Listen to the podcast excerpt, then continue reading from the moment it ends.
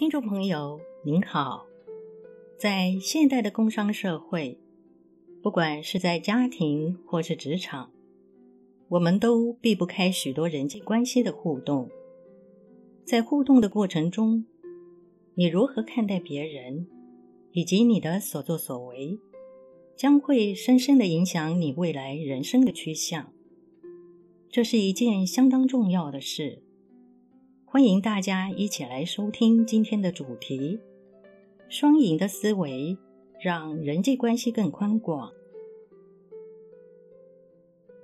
活在世界上，我们一定要明白一件事：当我们有事情想要拜托别人帮忙时，若是期待对方会把我们的事当作是他自己的事一样在处理，是一种相当不可靠的侥幸心理，因为在世上很不容易碰到这种人。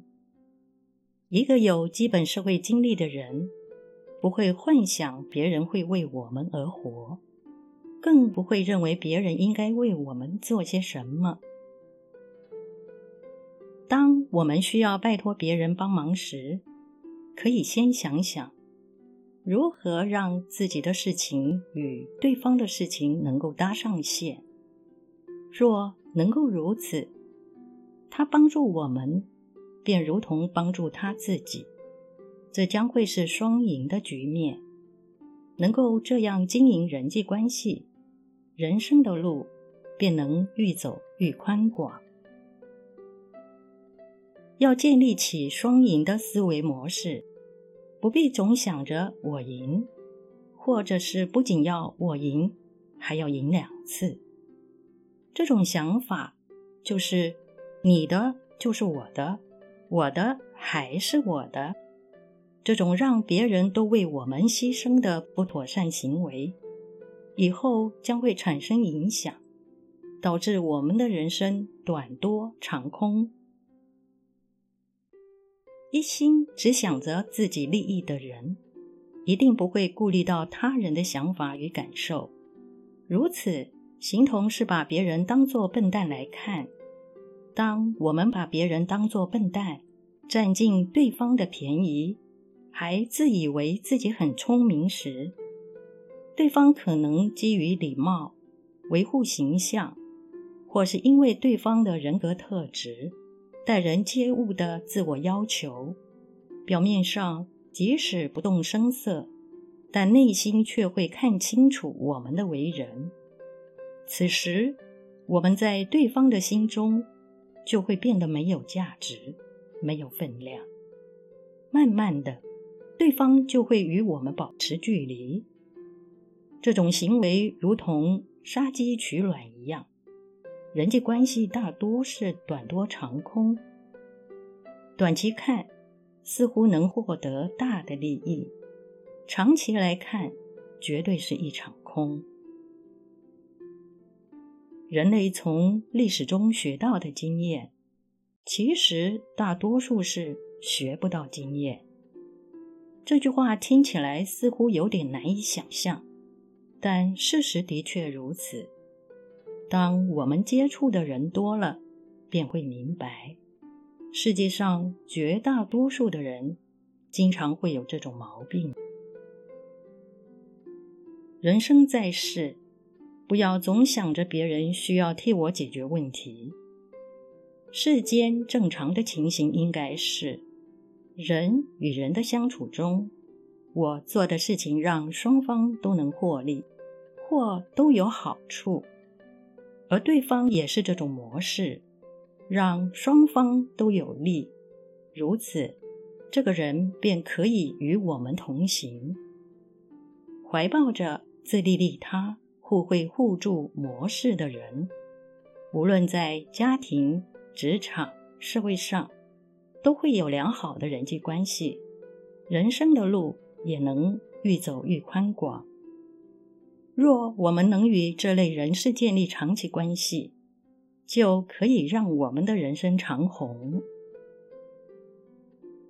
生活在现代的工商社会，我们无法避免要与各式各样的人士相处，因此，我们必须要时常问自己三个问题：一，我算不算是正常的人呢？意思是，我没有特别好，也没有特别的差，基本上算是还可以的人。二，在有些时候，有些事情上，我能不能做到只为别人付出，而不求自己的利益？三，面对自己喜欢、认同、愿意支持的人，能不能做到不以自己的利害损益为前提，愿意为对方的利益而提供帮忙？如果以上三个问题的答案都是肯定的，表示你是一个心理健全、比一般多数普通人更好的人。接下来。再问自己第四个问题：如果与我相处的那个人，我帮助他、为他付出时，他若是丝毫不顾及我的利益，反而认为我应该为他做到纯粹的奉献，如此，我能接受吗？对这个问题，如果你内心的答案是，若那个人一直是这样的态度，我不能接受，而且即使不是一直都这样，但却常常不顾及我，我也不太能接受。若你心中是这样想的，答案就很清楚了。既然你不能接受别人不顾及你，那你为什么会妄想这世界上有人与我相处时，都是会抱持着愿意无私的为我牺牲奉献的思维模式呢？即使这世上真的有这样的人，那也只是短期如此。时间久了，倘若你一直自私自利，漠视为你牺牲付出的共事者，那么你肯定会失去这个人，因为最后对方将会深感疲累。就如同你不能接受别人要求你必须纯粹奉献一样。下一集的内容，我们将告诉大家，如何才能创造双赢的局势，让我们的人生与生活更加开阔，更加平安。本集内容整理自二零二二年。二月二十七日，随佛禅师于内觉禅林对僧众开示的部分内容。